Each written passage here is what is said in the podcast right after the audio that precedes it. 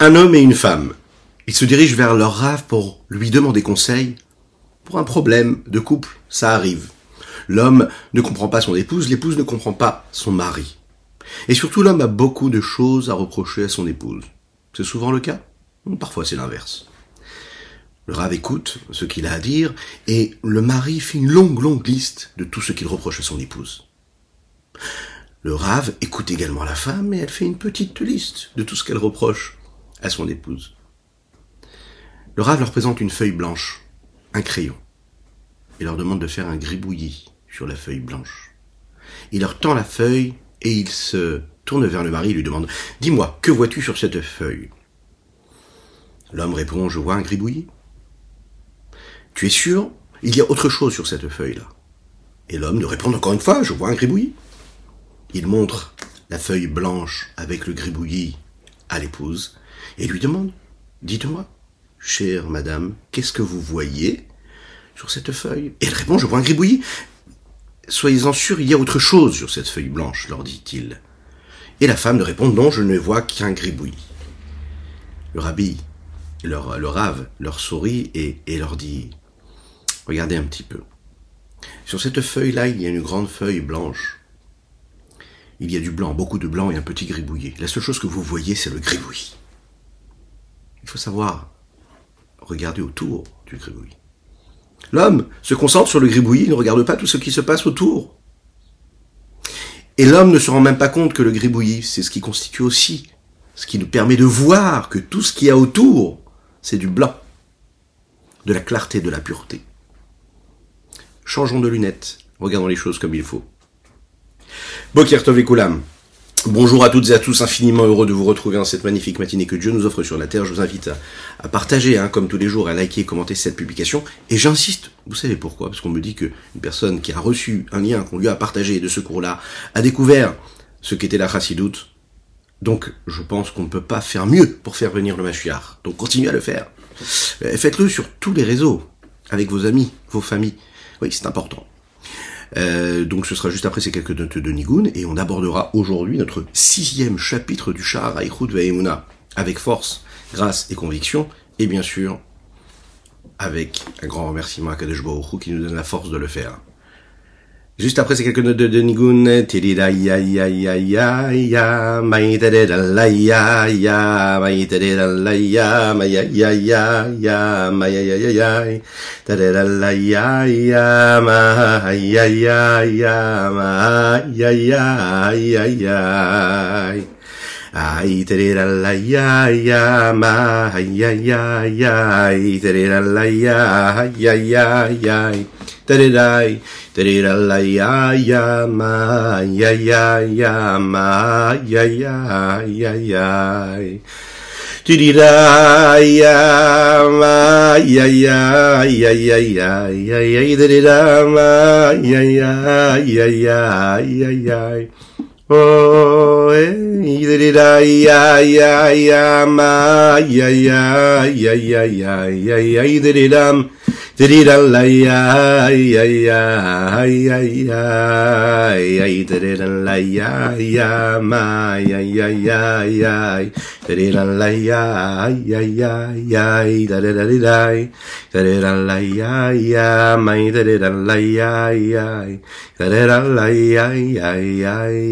Yeah. Nous étudions pour la réfoua chez les d'Avraham Nissim Ben Sultana, qu'Hachem lui envoie une guérison totale et complète. Nous étudions les Nishmat Aviou, Mori, Rabbi, Rouven, Benisser, Alava Shalom, ainsi que pour le Rav Eliezer Niselevich, ainsi que pour toutes les personnes qui en ont besoin, et pour le mérite de chacune et chacun d'entre vous. D'entre nous. Oui. Également, oui, oui, c'est important.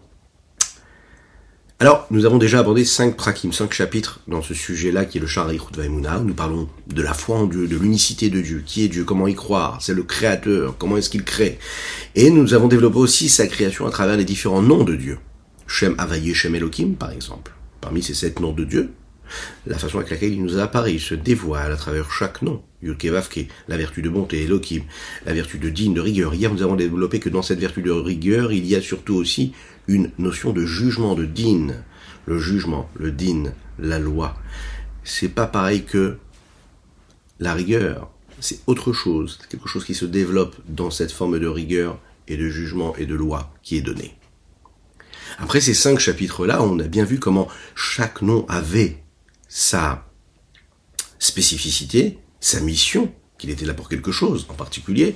On a vu aussi comment le Shem Elohim était nécessaire, mais qu'il était là pour permettre au Shem Availlé, pour le cadrer. Parce que s'il n'y avait que de la bonté, on ne pourrait pas supporter, comme la lumière du soleil qui serait trop intense, s'il n'y avait pas cette membrane-là qui l'a protégé, qui le protégeait de nous. Euh, non, qui nous protégeait lui de lui, de son intensité. Et là, on va voir quelque chose de magnifique. On arrive en fait à une symbiose. On arrive à la synchronisation qu'il y a entre le nom de Havaye Yudkevavke et le nom de Elohim. Les deux sont une seule chose. Hachem ou Elohim. Hachem, Yudkevavke, c'est Elohim en fait en réalité. Lechaim, Lechaim, Lechaim. Nous avons développé ce principe-là. Il y a cette force divine qui permet à la création et à toutes les créatures d'exister d'être ce qu'elles sont à chaque instant de l'existence. Mais Akadosh il renouvelle la création à chaque instant. Il n'y a pas un seul instant où Dieu ne cesse de la faire vivre, de la faire exister. Tout cela vient de cette force du nom de Havake, Yudke, Vavke. D'un autre côté, ce dévoilement se fait grâce à ce que nous appelons le Tzimtzum, cette compression, ce voile, cette adaptation-là, qui lui est, vient du nom de Elohim. Elohim. Le chapitre ici est, présent euh, va développer, comme nous l'avons dit, comment est-ce que cette synchronisation, cette symbiose-là se crée entre les deux noms, et comment en réalité il permet le dévoilement de quelque chose d'unique. Il est unique parce que justement il y a cette union-là entre les deux.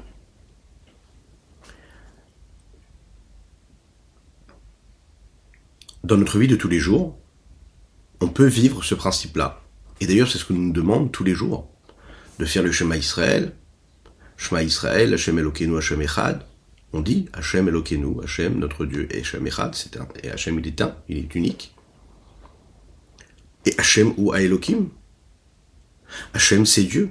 Il y a toujours ce principe-là de rattacher les deux. Quand on fait les bénédictions, Baruch Ata Hashem Elokeinu Melech HaOlam. Béni sois-tu Hashem Elokeinu, encore une fois, l'union des deux.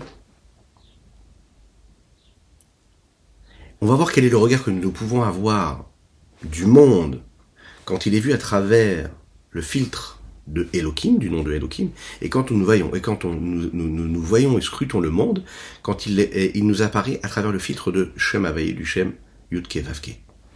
Et comment est-ce qu'on peut voir le monde et l'interpréter lorsque ce sont ces deux noms-là qui sont réunis ensemble?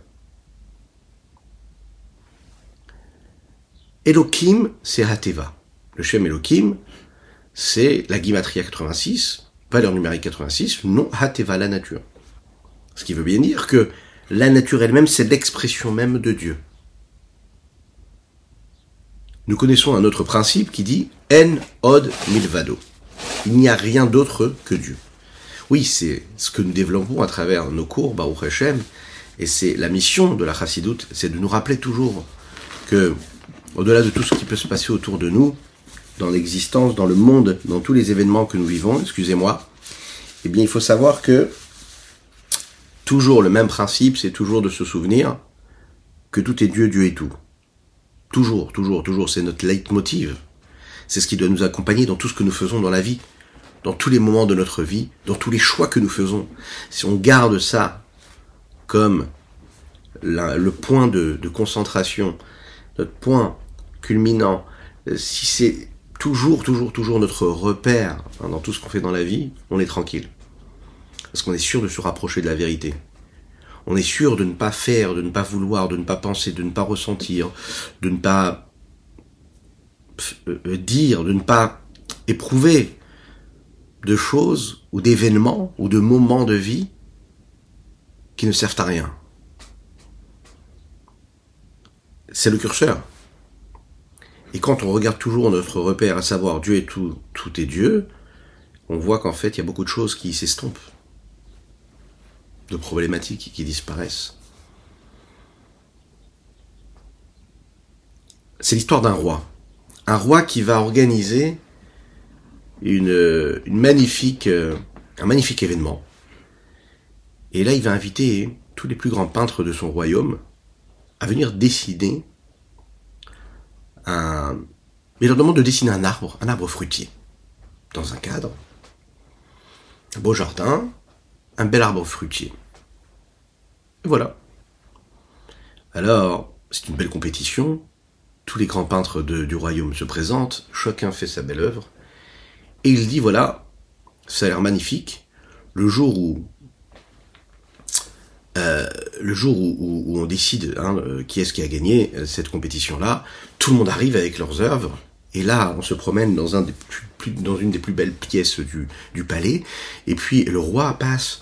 Et puis on voit toutes ces œuvres. Elles sont l'une plus belle que les autres, l'une plus aboutie que les autres. Et on ne sait pas décider. Donc les conseillers du roi sont un peu embêtés. Le roi réfléchit, puisque c'est un roi, il a la bonne idée. Il dit c'est simple, c'est ce que vous allez faire. On va apporter des pigeons, des petits oiseaux. Ok? Et on verra où est-ce que ces oiseaux-là se dirigent, vers quoi ils se dirigent. Si les oiseaux se dirigent vers une œuvre et essayent de manger les fruits qui se trouvent sur l'arbre, c'est que l'œuvre, elle est la plus belle, la plus proche de la réalité, et c'est donc cette œuvre-là qui, qui aura gagné. Qu'est-ce qu'elle nous montre ici, cette histoire-là? Cette histoire, elle nous montre qu'en réalité, les Chachamim nous disent, et nous lisons tous les jours dans la Tfila, Entsur kelokenu. Il n'y a pas aussi puissant, il n'y a pas aussi fort comme un rocher que notre Dieu, qui nous apparaît à travers le nom de Elohim. Nos sages interprètent ces mots-là et disent, ça n'est pas Tsur qu'on peut lire, on peut lire aussi différemment. On peut lire En Tsayar kelokenu. Il n'y a pas aussi créateur artistique que Dieu. Il n'y a pas aussi grand que lui. Pourquoi? Tsayar, ça vient du mot tsura, celui qui crée une forme.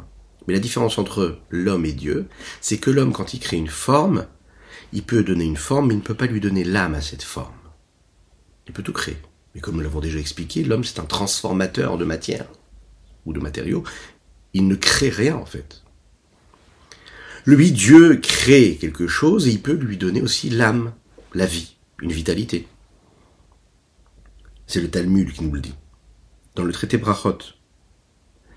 On peut dire qu'Akadosh Baruch lui, en fait, il crée la créature, toutes les créations, et cette création-là, elle est tellement belle, à tel point qu'on a l'impression de voir une réalité et qu'on ne sait pas que c'est lui qui l'a créée, on voit quelque chose qui existe, et on pourrait penser que le créateur n'existe pas. On pourrait être comme ces petits oiseaux qui essayent de manger ces fruits sur cet arbre-là, et qui oublient qu'en réalité ce n'est juste qu'un dessin. Et ce qui se passe, c'est que l'œuvre de Dieu, le monde, il est tellement parfait, qu'on a l'impression de voir un monde complètement comme cette œuvre-là, qui est complètement vraie. Et on oublie qu'en réalité, il y a un dessinateur qui a créé, un peintre qui a créé ça, cette œuvre-là. Et qu'en réalité, il n'y a pas de monde, il n'y a que Dieu. On pourrait penser qu'il n'y a pas de peintre derrière cette œuvre, mais en réalité, plus cela se rapproche de la réalité, et plus j'ai l'impression de ne pas voir une œuvre, mais de voir de la réalité, plus ça me permet de voir aussi la grandeur de celui qui a créé l'œuvre. Donc moins je le vois, plus il est grand. C'est un principe qui nous permet de nous rapprocher un petit peu de ce que veut dire la présence de Dieu ici-bas sur Terre. Je vois le monde, je vois pas le Créateur. Parce que le monde est tellement parfait que je n'y vois pas le Créateur. Je peux même aller manger les fruits, j'ai l'impression que les fruits existent. Alors nous ne sommes pas des petits oiseaux, qui allons manger sur les, branches des arbres. Euh, mais ce qui se passe, c'est que nous faisons quasiment pareil. On se sert de ce monde-là, on se lève le matin, le monde est à notre disposition, il est là, il nous est offert. Et quel est le rapport que nous avons avec ce monde-là? Quel est le rapport que nous avons avec ce que Dieu nous a offert dans ce monde-là? Quel est le rapport que nous avons dans notre place dans cette grande œuvre qui est le monde et la création du monde et toutes les créatures? L'homme qui a été créé après le minéral, après le végétal, après l'animal, en dernier, mais qui vient pour élever tout le reste. Où est-ce qu'on vient, on se sert, ou est-ce qu'on est là pour servir celui qui a créé tout ce système et ce principe? Il y a aussi une autre différence qu'il y a entre cet exemple-là de ces petits oiseaux qui viennent manger et toute la créature.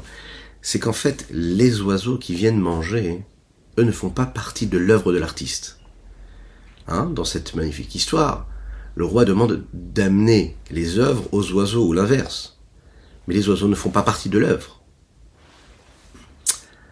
Donc, les oiseaux sont un élément extérieur qui, parce qu'ils sont extérieurs, ont l'impression de voir ce dessin comme un dessin vrai, et donc ils vont aller manger les fruits de l'arbre. Mais ils sont extérieurs. Alors que dans notre cas à nous, le dessin lui-même, la création elle-même, toutes les créatures, ont l'impression d'être, et à travers le voile qui se crée à travers la créature, et dans cette, cette divinité qui se cache, qui se voile, on a l'impression de voir un élément indépendant, et on se sent complètement indépendant, à tel point qu'on oublie qu'en fait en réalité on existe parce qu'il y a le créateur. Donc on a l'impression d'être complètement indépendant, on oublie que c'est quelqu'un qui nous crée, et on oublie qu'on est dépendant de cette force et de cette énergie que le créateur nous insuffle à chaque instant. Ça exprime encore plus en réalité à ce moment-là, parce qu'on l'oublie, sa puissance et sa force. Moins je le vois, moins je le constate et moins j'en suis conscient, plus je l'oublie et plus je me sens exister, en réalité, et plus il existe, et plus il est grand. On parle en, on réalité, quelque part, de, d'un très très grand créateur, si on pourrait s'exprimer ainsi.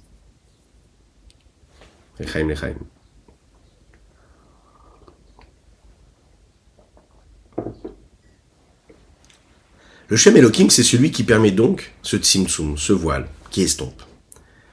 Cela s'exprime précisément lorsque l'influence du divin, de Dieu, entre dans des lettres qui, elles, limitent et définissent et nous permettent de cadrer, de définir.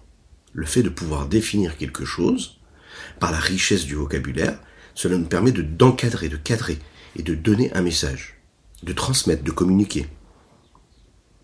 Alors, ce voile-là dont nous parlons tellement, comment est-ce qu'il s'exprime à nos yeux, de chair et de sang? Eh bien, l'expression physique et réelle de ce voile-là, c'est la nature elle-même. Il ne faut pas aller chercher quelque chose d'autre que la nature elle-même. C'est la nature qui est ce qu'elle est à travers son indépendance, et c'est la nature elle-même qui cache et qui voile cette énergie divine.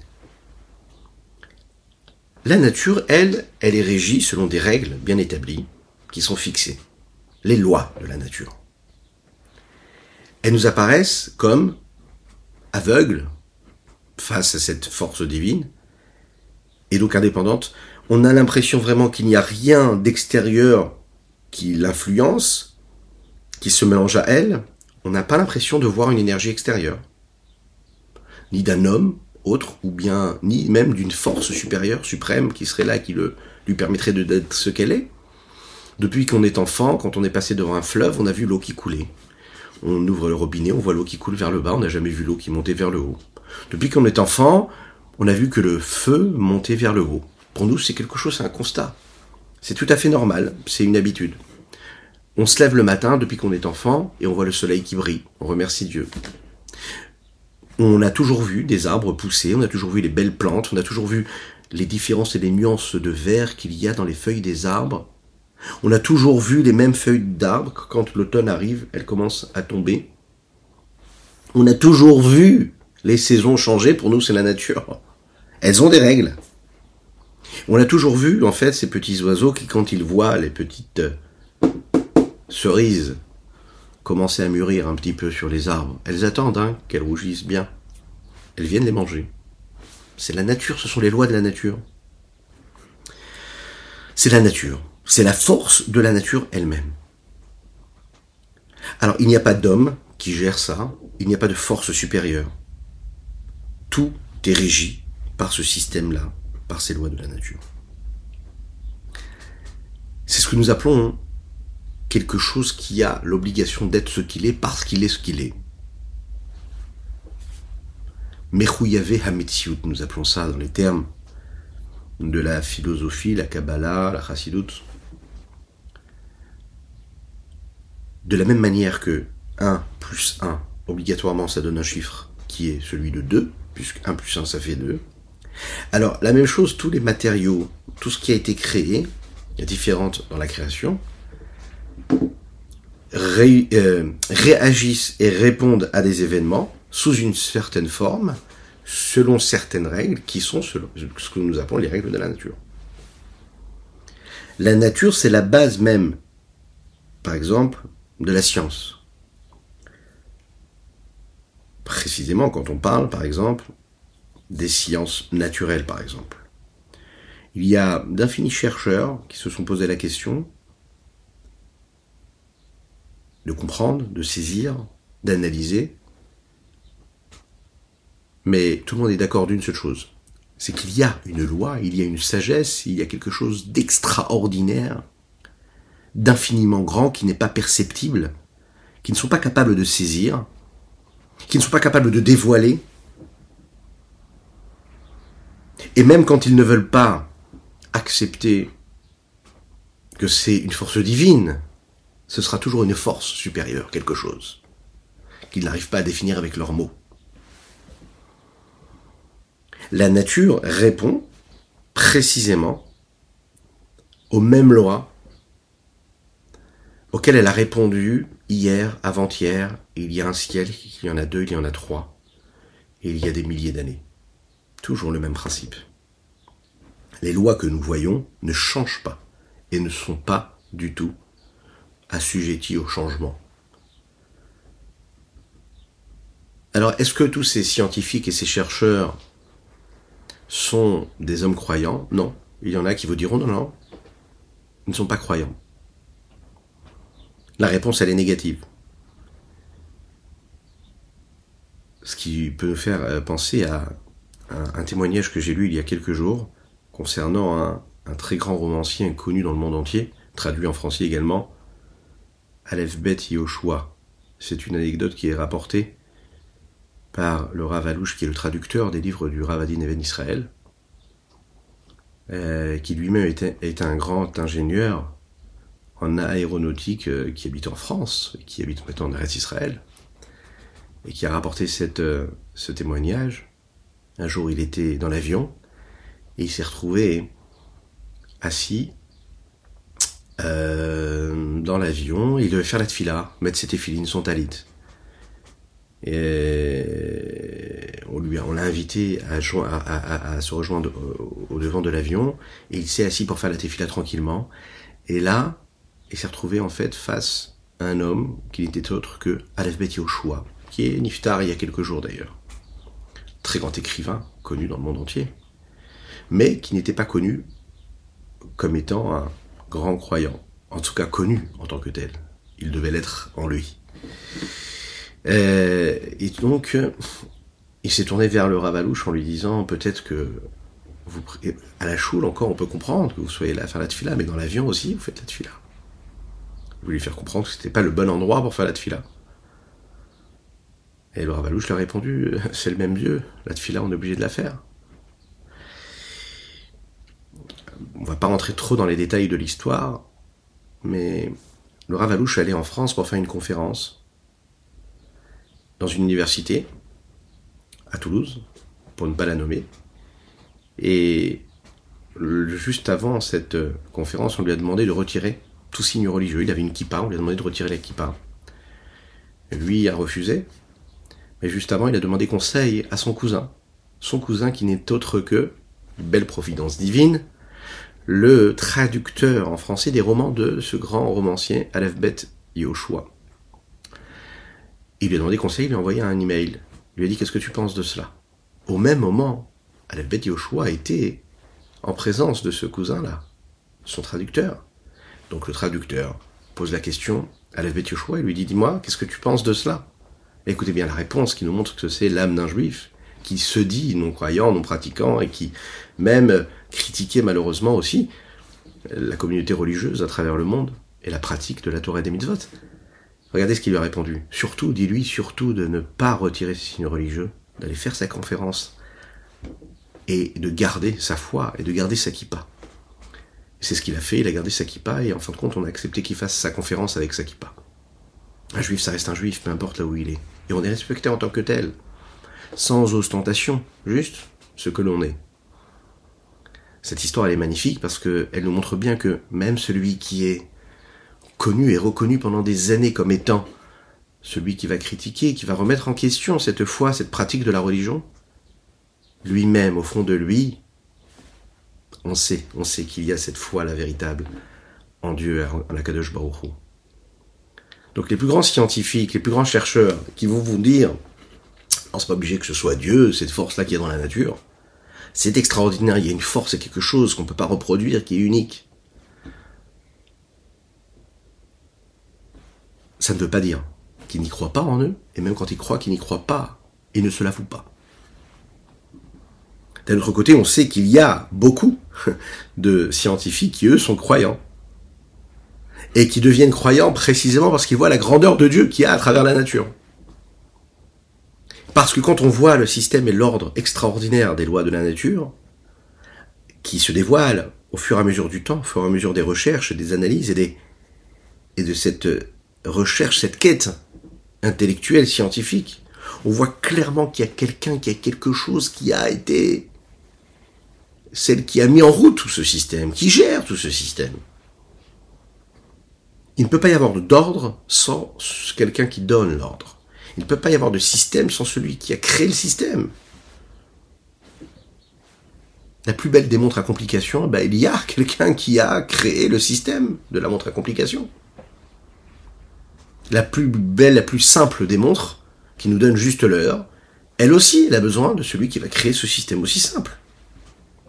Il ressort que la même nature, elle, peut avoir et peut nous donner ben, deux interprétations différentes. D'un côté, expliquer le voile, et le voile qui engendre en fait un manque de, croyance et de foi.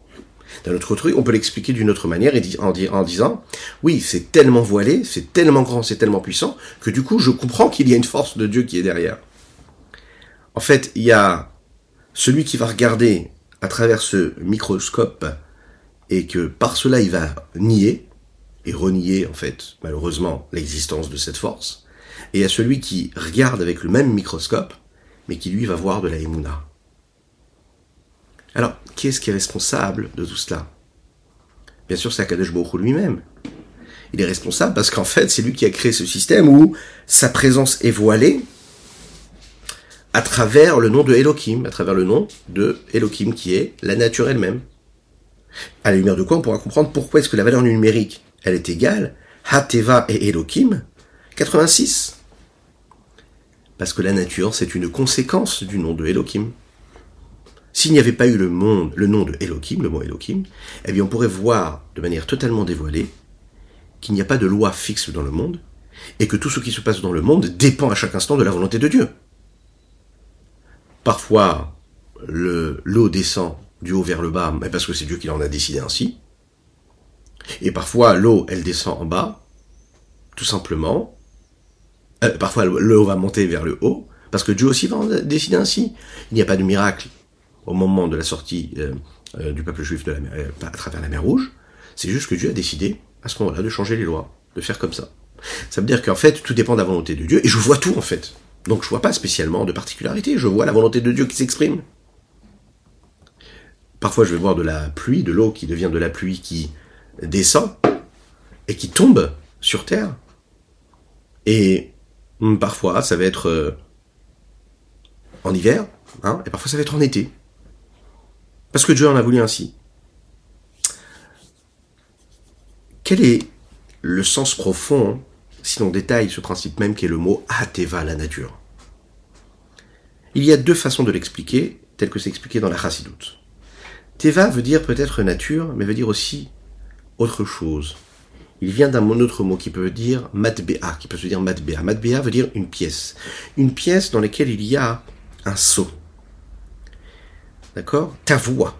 Quelque chose qui est fixé, qui est scellé. Puisque c'est fixé, c'est naturel. Ce qui pourrait nous paraître naturel est en fait changé.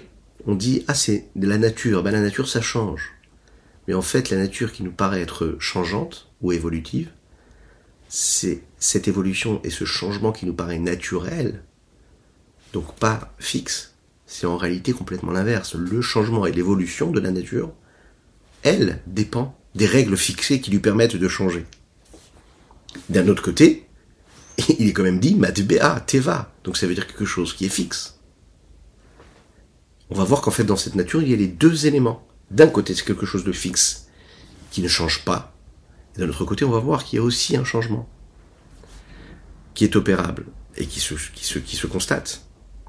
Teva, ça peut vouloir dire aussi tovea, quelque chose qui se plonge dans l'eau et qui se noie dans l'eau. Quelque chose qui est complètement recouvert d'eau. C'est là, mais je ne le vois pas. Il y a dans l'eau toute cette créature que nous avons à l'extérieur de l'eau, sur Terre. Il y a des minéraux, des végétaux, des animaux, moins des hommes, à part quand ils font, de l'apnée. Mais, de la plongée sous-marine, hein, euh, ce qui veut dire un peu la même chose, pas exactement. Dans cette nature-là, je vois quelque chose, mais je ne le vois pas. Il est recouvert de l'eau, mais l'eau la cache complètement. Eh bien, la nature, c'est un petit peu pareil. Elle cache la force de Dieu qui est là, et c'est pas parce que je ne la vois pas qu'elle n'est pas là. Comme cet élément qui est dans l'eau, il est là, mais il est recouvert de l'eau, et je ne vois que de l'eau. La nature, elle, celle qui est, je vois autour de moi, elle, elle recouvre et cache la force de Dieu, qui lui permet d'être ce qu'il est. À tel point que le monde que je vois, c'est un monde qui me paraît indépendant.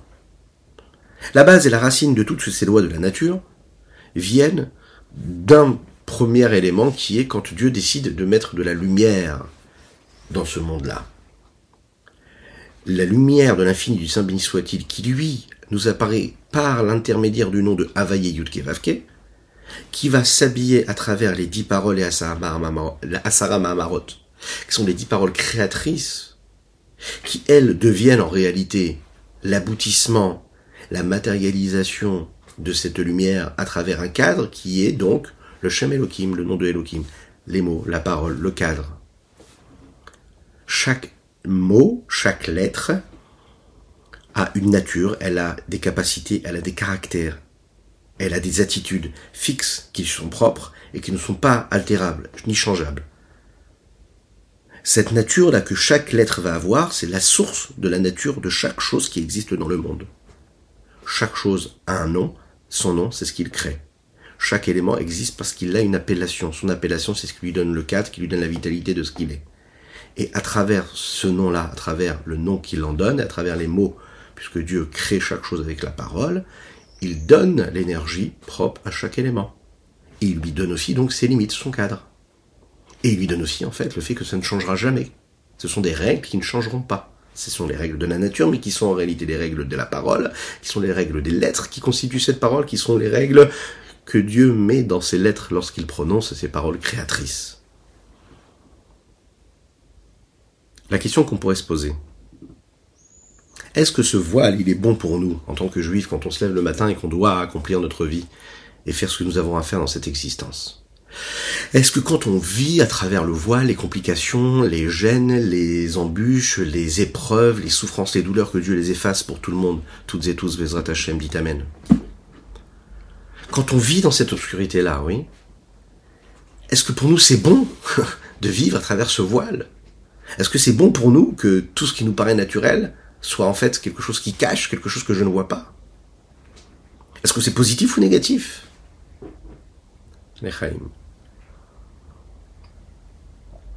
Alors n'hésitez pas à participer si vous avez des éléments de réponse sur les différents réseaux ou envoyez un petit message. Dites ce que vous en pensez.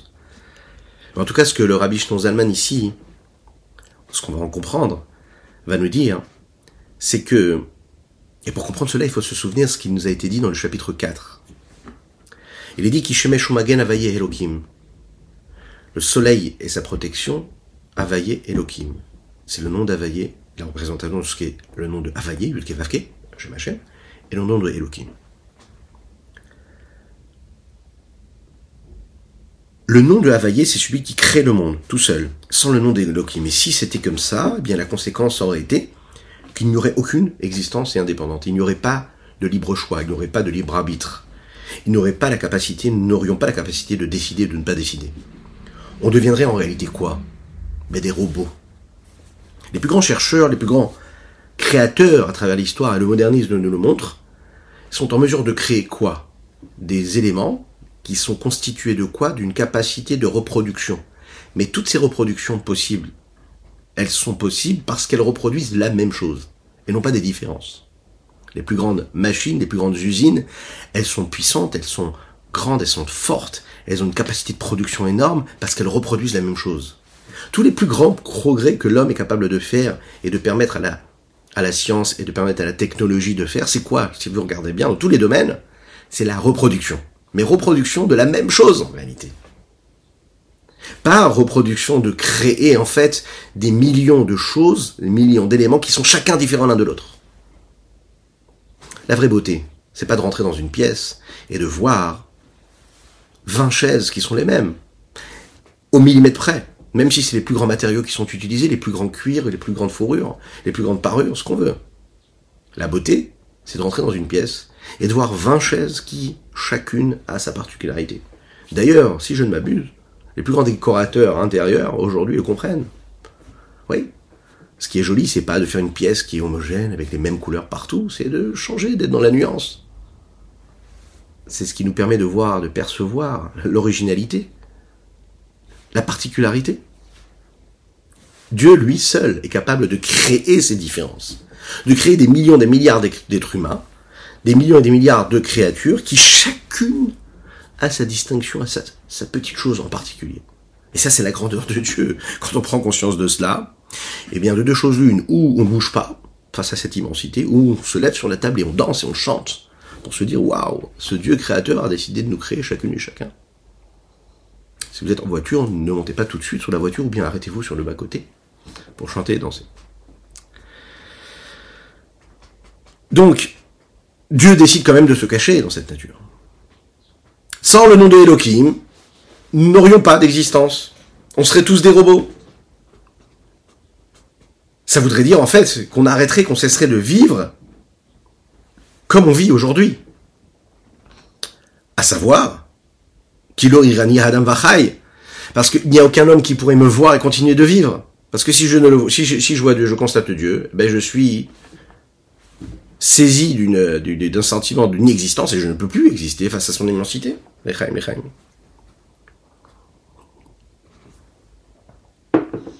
On se rappelle toujours de cela et la Chassidut est là pour nous le dire. Tout est Dieu, Dieu est tout, et dans ce principe-là, on te donne la possibilité, on te demande d'être. Parce que toute la vie d'un homme, elle est sur le fait qu'il se sente être, et qu'il a par exemple euh, un instinct de survie, d'accord, qui le pousse à se lever le matin, à aller travailler pour nourrir son foyer, et par cela donc accomplir la Torah et les mitzvot.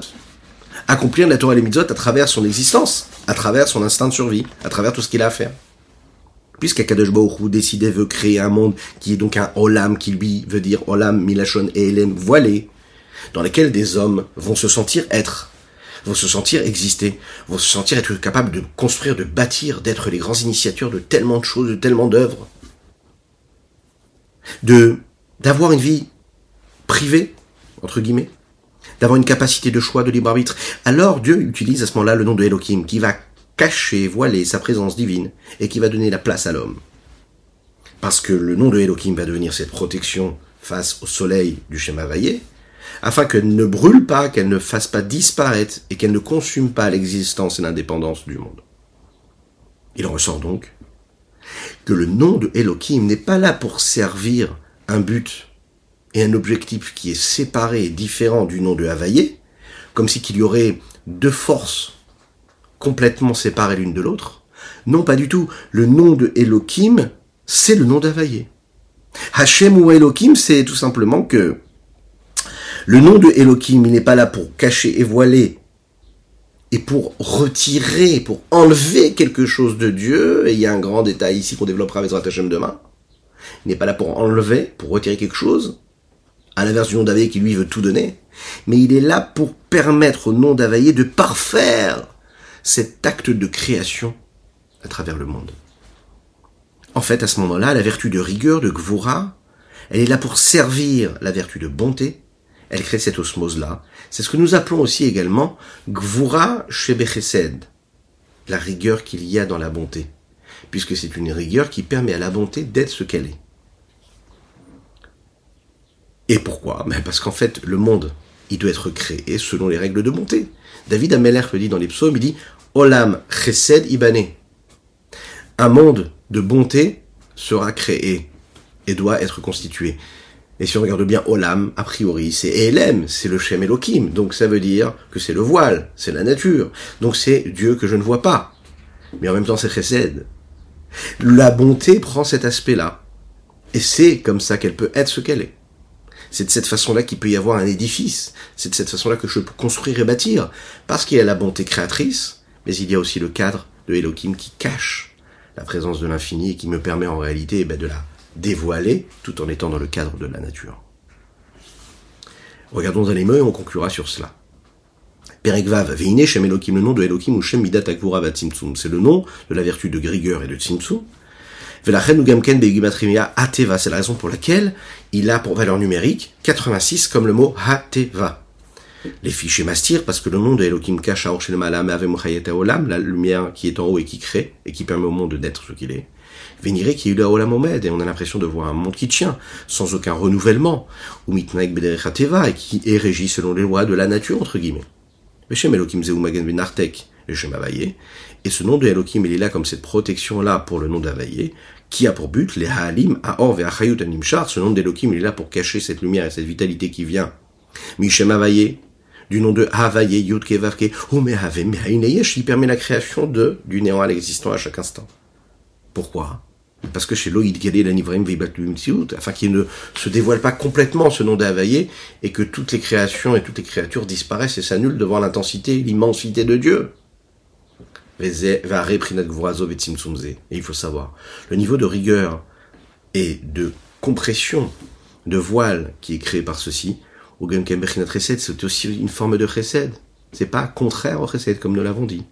Le fait que cela se voile, chez Aolam Ibanebo, c'est ce qu'on nous demande, c'est de créer un monde qui soit constitué et bâti selon ses règles, à savoir que le chesed est là, mais il va être voilé parce qu'il y a ce voile.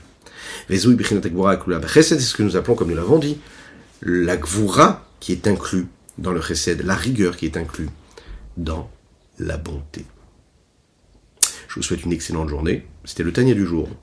Je vous invite à partager, à liker commenter. Que Dieu vous bénisse et qu'il vous protège. Qu'il inonde votre existence de bonté, de grâce et de miséricorde. Matériel et spirituel. Qu'il envoie une réfoua chez les Avraham Nissim Ben Sultana. Oui, le miracle peut avoir lieu.